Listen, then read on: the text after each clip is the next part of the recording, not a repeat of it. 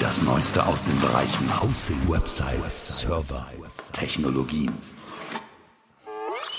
Der Podcast von GoNeo. Hallo, Markus Kirkmeister hier mit der neuesten Episode Nummer 65 im Webhosting und Webmacher Podcast powered by Goneo. Danke, dass du heute wieder dabei bist. Diesen Podcast hier gibt es im Web bei Goneo auf iTunes, Stitcher und neu auch auf Spotify. Du kannst den Podcast auch einfach per RSS abonnieren für den Podcatcher deiner Wahl.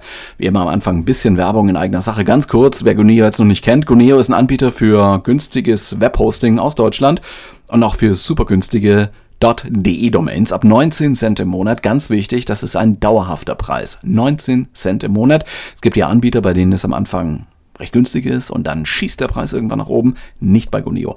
Mit Webhosting geht's los, ab 2,99 Euro im Monat für Webhosting Start, auch dauerhaft übrigens. Eine DE-Domain ist da auch dauerhaft inklusive. Ist auch Webspace dabei, PHP, MySQL, also MySQL sagen auch viele und E-Mail-Funktionen. Und wenn du etwas größer einsteigen willst, ein Tipp, Drei Monate gratis bei Webhosting Profi ab 5,99 im Monat, fünf Gratis-Monate bei Webhosting Premium, sechs Gratis-Monate bei Webhosting Ultra. Alle Server in Deutschland, du findest das Angebot unter goneo.hosting. Also einfach eingeben in die Adresszeile deines Browsers http://goneo.hosting. Werbung Ende. Bisschen Housekeeping. Wir haben ja ein bisschen was umgestellt im Goneo-Blog. Er hat eine andere Adresse, eine neue URL, weil die alte war immer auch recht komplex zu zu nennen. Hier zum Beispiel verbal im, im Podcast. Äh, wenn man zuhört, hat man vielleicht nicht immer die Hände frei und dann müsste man sich die Adresse dann merken, intern.guneo.blog.de. Ja, jetzt haben wir das umgestellt. Jetzt ist die URL guneo.de slash blog goneo.de slash blog, also unter der ganz normalen Goneo.de Domain zu finden. Goneo.blog.de war ja mal der Platz für ein Multi-Blog-Produkt von Goneo, gibt's aber aktuell nicht mehr. Du siehst auch, hier ist Bewegung drin und wir wollen dieses Momentum jetzt aufgreifen und da auch weitermachen, denn dieser Podcast hier ist ja dafür gedacht, dass man als Webseitenbetreiber, egal bei welchem Anbieter man ist, A, dass man was macht, wenn man schon etwas macht, dass man dann sich auch verbessert und B, auch mal nach links und rechts schauen kann, neue Ideen findet für eigene, schon laufende Projekte oder auch neue Projekte, das heißt Ideen generieren kann. Wir wollen da durchaus auch ein bisschen Anstoß dazu geben. Und es passiert recht oft, dass wir ja viel über Sicherheit sprechen, Sicherheitshinweise geben, immer wieder. Das war auch in den letzten beiden Wochen so. Also nach dem Motto, Leute, haltet eure Site sicher, schützt eure Daten, macht gute Passwörter, macht Updates, wenn sie kommen. Ja, es gehört halt auch dazu und es ist auch durchaus auch so ein Qualitätsfaktor, ist ein Qualitätsmerkmal für eine Webseite. Ansonsten wollen wir natürlich nicht immer nur warnen. Klar, wir, wir wollen, dass du auch weitergehst mit deiner Seite und deinem Projekt und da ist immer die äh, darunterliegende Aussage hier im Podcast, äh, das offene, das freie Web lebt. Du kannst alle Tools haben, die du brauchst, um online erfolgreich zu sein und das geht auch mit geringen Budgets. Das geht los bei einer eigenen Domain, es geht weiter mit E-Mail-Postfächern in Verbindung mit einer eigenen Domain und es geht weiter mit der eigenen Internetpräsenz. Da fangen viele Leute an, mal ähm, ja, ein CMS drauf zu packen. Die stellen da Contents ein und ja, freuen sich und dann passiert da erstmal lange Zeit nichts mehr. Und das ist eigentlich schade. Das ist wie wenn du zu einer Party gehst und sagst, ja, hallo allerseits und äh, vielleicht ein bisschen Smalltalk am Anfang, hi, hier bin ich und dann sagst du nichts mehr. Dann stellst du dich in die Ecke und, und schaust einfach nur zu. Ich denke, man sollte halt Webseiteninhalte nicht wie ein Plakat sehen, dass man einmal gestaltet, dann schreibt man mal was drauf und dann wird es gedruckt und fertig für alle Zeiten. Oder Flyer auf Papier. Nein, das ist es nicht. Eine Webseite sollte nicht so statisch sein. Hat man mal gemacht, klar, 2000, 2001 war das noch so, vielleicht auch 2004. Heute aber nicht mehr. Keine geht auf deine Domain oder deine Website, wenn da nichts Aktuelles, nichts Wissenswertes oder auch von mir aus nichts Lustiges steht. Viele Leute sagen ja an dieser Stelle, hm, was soll ich denn da bloß schreiben, was soll ich denn bloß online stellen? Wenn du vor diesem Problem stehst, dann finde einen Weg aus dieser Sackgasse. Das, was ich immer dazu sage, ist nur überlege, was die Webseite für dich tun kann oder tun soll. Klar, du kommunizierst mit deiner Zielgruppe, Du kommunizierst mit deiner Kundengruppe, deinen potenziellen Kunden, aber das funktioniert auch nur gut, wenn du deine Kunden kennst. Vorausgesetzt, du setzt deine Webseite jetzt geschäftlich ein. Gibt auch noch andere Möglichkeiten. Das ist so das Naheliegendste, ne? als Ergänzung zu einer Dienstleistung oder einen Laden, einen Shop. Oder du betreibst einen Blog, weil du etwas Wissenswertes weitergeben möchtest. Frag dich, für wen du das tust und warum. Und wenn du dann zu dem Schluss kommst, naja, ich möchte mich halt präsentieren, dann ist das auch okay. Tausende Influencer da draußen machen das genau so. Die fotografieren sich und sagen, hier bin ich, like me. Etwas wird es ja geben, was du der Welt mitteilen möchtest, wenn du einen Blog hast. Und äh, das kann dann eben auch genau dieses Ziel sein. Wichtig ist aber auch da, dran zu bleiben. Ein Blog braucht täglich, wöchentlich ein paar Mal mindestens neues Futter Sonst äh, kommt da einfach keine mehr auf die Seite. Immer etwas Frisches, Neues, Überraschendes bringen, aber eben in gewisser Weise auch verlässlich sein. Man kann und man muss experimentieren, aber man sollte die Leute halt auch da mitnehmen. Und dann fragt man sich, was habe ich da eigentlich davon? Ja, nun, daher, äh, man muss schon fragen, was die Webseite eigentlich tun soll. Was soll die Webseite für dich tun? Und gibt es dafür messbare, smarte Ziele? Gibt es, ich würde mal sagen, wahrscheinlich immer. Und die gilt es jetzt zu identifizieren und irgendwie auch nachzuhalten. Wir haben einige Episoden dazu gemacht. Die stehen auch noch online und es steht da einiges bei Goneo auf den Seiten. Das verlinke ich jetzt mal auch in den Shownotes zu dieser Episode nochmal. Es kann ein Ziel sein, Betonung kann, dass die Webseite, die man da betreibt, monetarisiert werden soll. Die soll direkt also einen Revenue Stream liefern, wie man sagen würde, vielleicht mit Werbung. Eine Möglichkeit ist es da, Werbung in Form von Bannern anzuzeigen oder Textlinks. Kann man machen. Das ist sicher die naheliegendste Form, aber muss halt ein bisschen aufpassen. Es gibt Gesetze in Deutschland. Du handelst da gewerblich und du musst da alle eventuellen Einkünfte auch versteuern. Und Werbung als solche auch kennzeichnen. Das sind so zwei wesentliche Dinge. Gibt noch einige andere Sachen, die du beachten musst natürlich. Vor einiger Zeit war das ja jetzt gerade mit der Werbungskennzeichnung ein Riesenthema für Influencer. Auch wenn die jetzt nicht auf einer eigenen Webseite vielleicht veröffentlichen, sondern auf Plattformen wie Instagram oder YouTube oder so. Da gab es die Tage wieder ein Urteil, diesmal das Vreni-Frost-Urteil durch das Kammergericht Berlin. Ich habe da einen Artikel von Horizont.net gelesen oder auf Horizont.net gelesen und ich verlinke diesen Artikel in den Show Notes. Ich wollte das Thema auch nur kurz erwähnt haben, denn ich wollte eigentlich raus auf Werbung auf der eigenen Webseite und Affiliate-Einbindungen im Besonderen. Das ist das Thema heute in dieser Episode.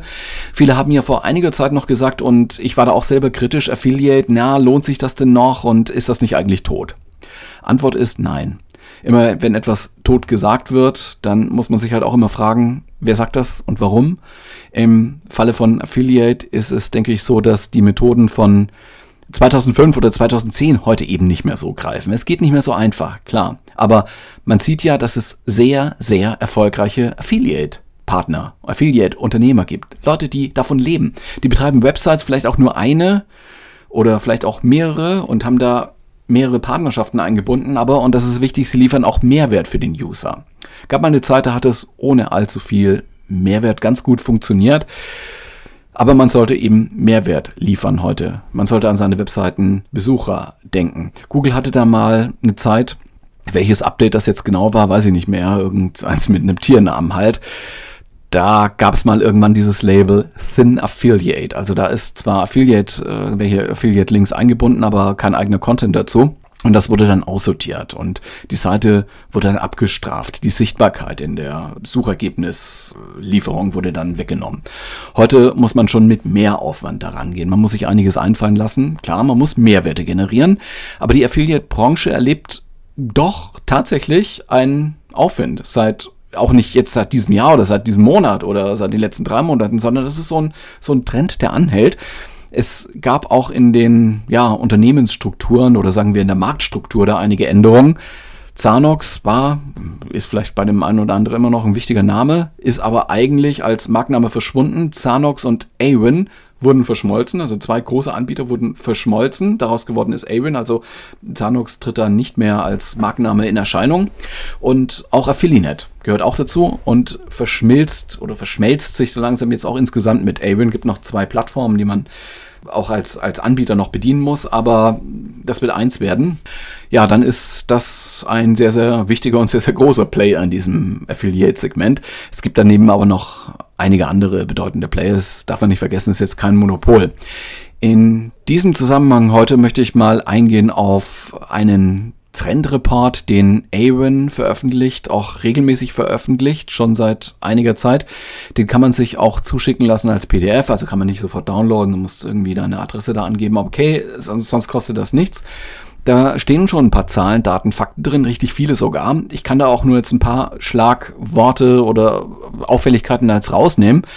In diesem Report schreiben sie zum Beispiel, dass die Affiliate-Branche fast 10% des weltweiten E-Commerce-Umfangs ausmacht. 10%. 10% ist viel.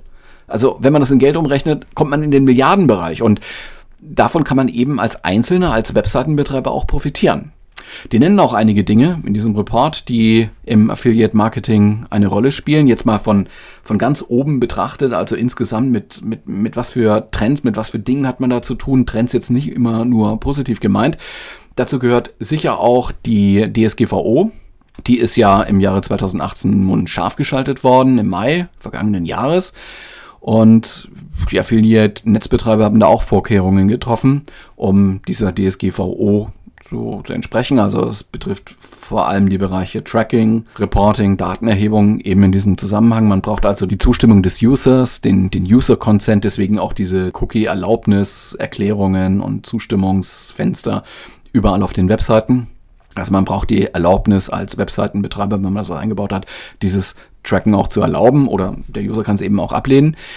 Und in diesem Avian-Report steht auch, dass die DSGVO ja auch positiv wirken könnte, weil dann jeder gezwungen ist, so eine positive Nutzererfahrung zu generieren. Also man wird dann weniger mit nervigen und überbordenden äh, Werbeformen zu tun haben. Also man wird dann eben als Seitenbetreiber darauf verzichten.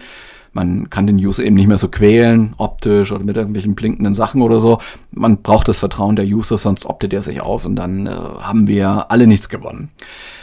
Ganz interessant, wer Finanzcontent hat, das steht ja auch so drin, der wird vielleicht daran interessiert sein, dass es eine neue und eine, eine zweite Zahlungsdienste-Richtlinie gibt auf europäischer Ebene. Also es gab eben nicht nur die DSGVO, sondern es gab auch die PSD, die Payment Services Directive, hat jetzt nicht ganz so viel Strahlkraft entwickelt, neutral gesagt und gemeint wie die DSGVO.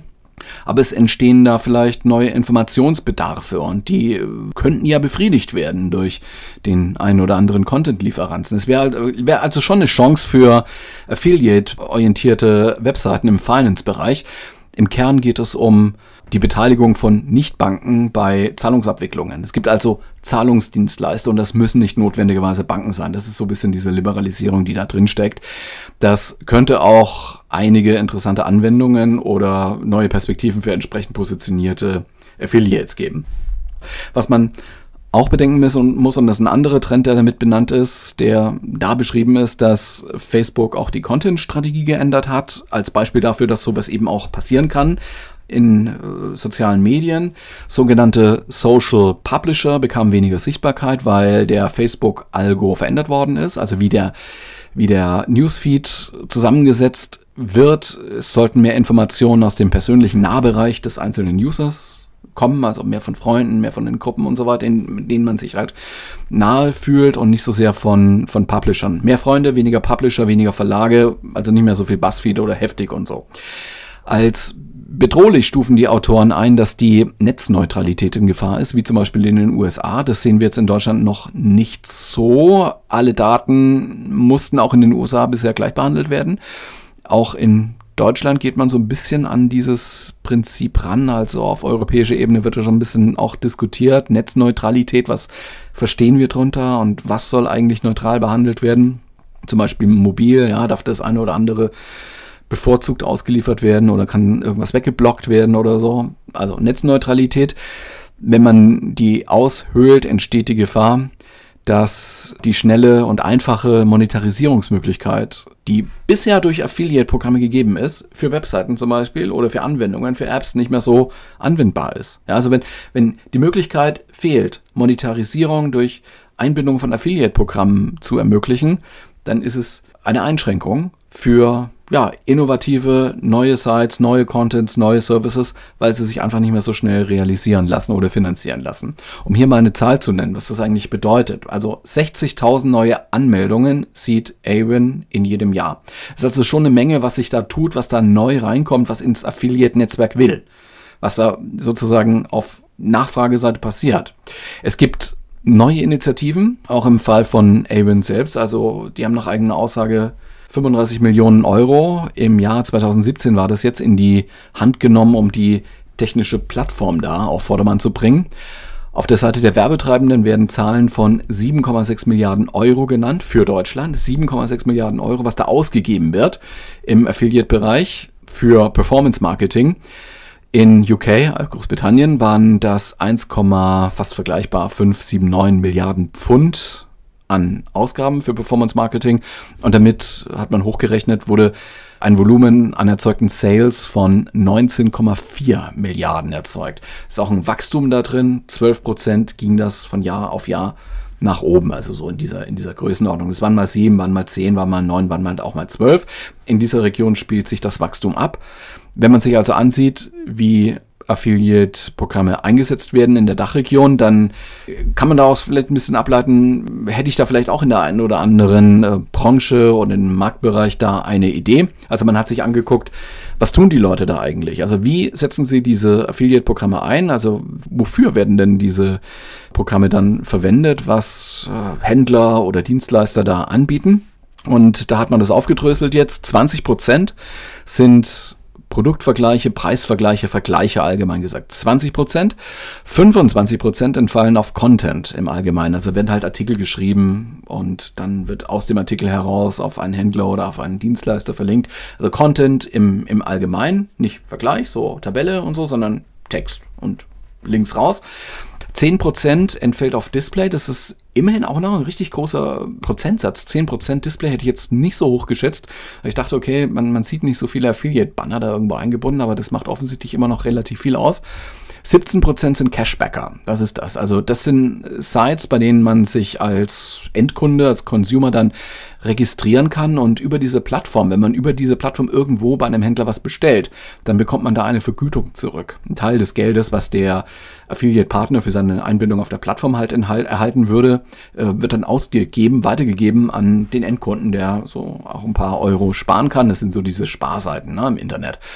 Wichtig auch noch, so was die Prozentzahlen angeht, 16% Voucher, also Gutscheine, Rabatte per Link, je nachdem wie das gestaltet ist, also man Gutscheincodes oder, oder Rabattlinks und so. Suche und E-Mail haben keine große Bedeutung in diesem Spiel.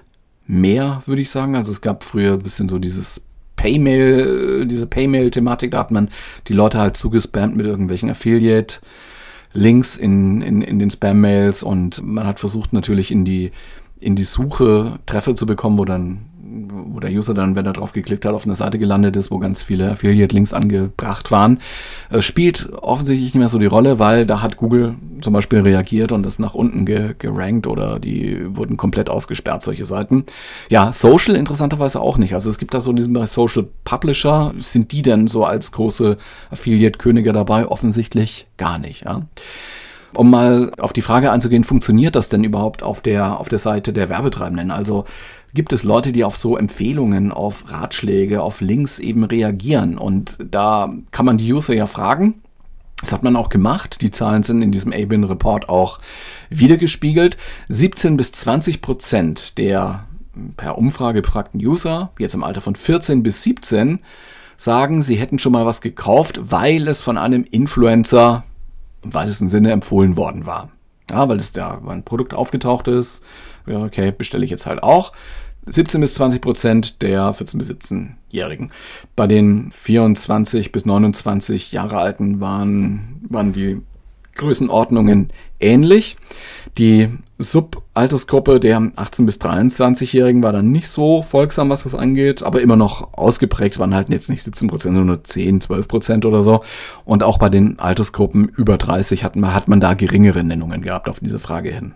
Also von selbst geht das nicht. Man muss schon immer wieder auf Veränderungen reagieren, sei es, dass die Regulierung, die Gesetzgebung und so einen dazu zwingt oder dass sich das Userverhalten auch, auch mal ändert. Also wir haben momentan einen Trend, der weiter noch zum Mobile geht. Die Leute sind wieder am Smartphone, im, im Web, mit irgendwelchen Apps. Und äh, außerdem haben wir auch noch die große Herausforderung im Affiliate-Bereich der Adblocker. Adblocker umgehen oft so die Anzeigen von, von Werbeeinblendungen. Ja, das ist heute leider, was heißt, in diesem Kontext muss ich sagen, leider auch schon recht weit verbreitet. In diesem Zusammenhang möchte ich hinweisen auf einen Podcast, der mir vor kurzem über den Weg gelaufen ist, auf eine besondere oder spezielle Episode eben, auf der so, so eine Sammelseite ist das Termfrequenz. Das ist ein, ich sag mal, Podcast-Channel. Der beschäftigt sich mit so Online-Marketing-Themen, auch sehr, sehr tiefgehend in der einen oder anderen Weise. Und eins der Angebote war AM66, also so heißt die Episode, AM66, Affiliate Marketing Trends von Affiliate Musics. Das ist halt der Programmname. Der Macher heißt Markus Kellermann und er hat auch einen Trendreport 2019 vorgelegt, einen eigenen, so aus der, aus der Firma raus, das ist offensichtlich ein Consulter, arbeitet in diesem Bereich als Berater, wie man Affiliate-Programme halt gut einsetzt.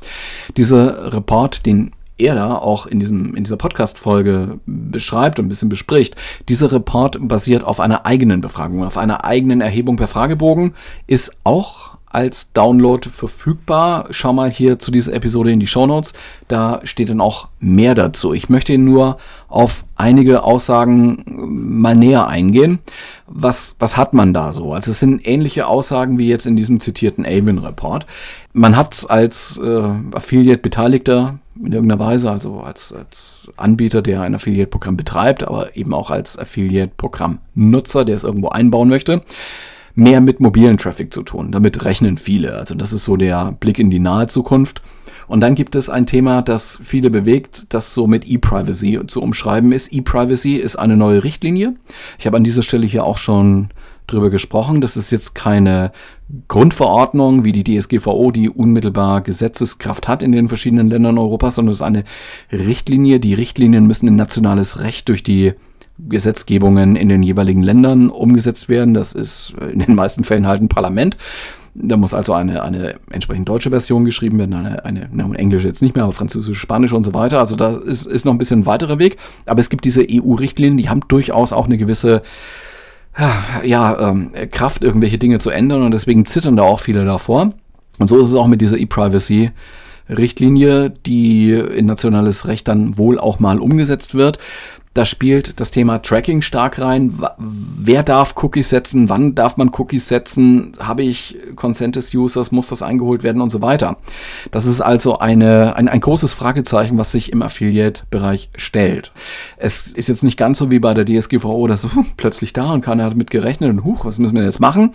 Also es ist schon ein Thema, mit dem man sich auf der einen oder anderen Ebene jetzt länger mit beschäftigt. Das sind diese ganzen Lobbyverbände, Interessensvertretungsorganisationen am Werk und versuchen das auch in der einen oder anderen Richtung umzudeuten oder eben nochmal drüber zu sprechen mit den Gesetzgebern und den Richtlinienautoren. Das ist alles momentan noch im Gang.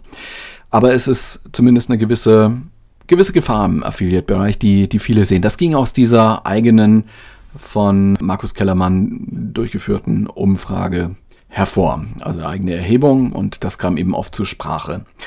Ein weiteres Ding ist Cross-Device-Tracking. Auch das sollte man wohl auf dem Schirm haben. Was bedeutet das? Ein Nutzer verfügt ja über mehr als ein Gerät. Also man hat eben nicht nur wie früher zu Hause für die ganze Familie einen PC und auch nicht nur ein Notebook, sondern man hat vielleicht äh, ein Notebook, man hat aber auch ein Pad und man hat mehrere Smartphones in der Familie. Und wenn es um, um sowas geht wie Urlaub buchen, dann fängt halt einer mal an, mit dem Smartphone zu suchen, schnell mal, was kostet das eigentlich? Und äh, na, dann grenzt man sein Interesse immer weiter ein und irgendwann bestellt man halt was oder bucht irgendwas in dem Fall.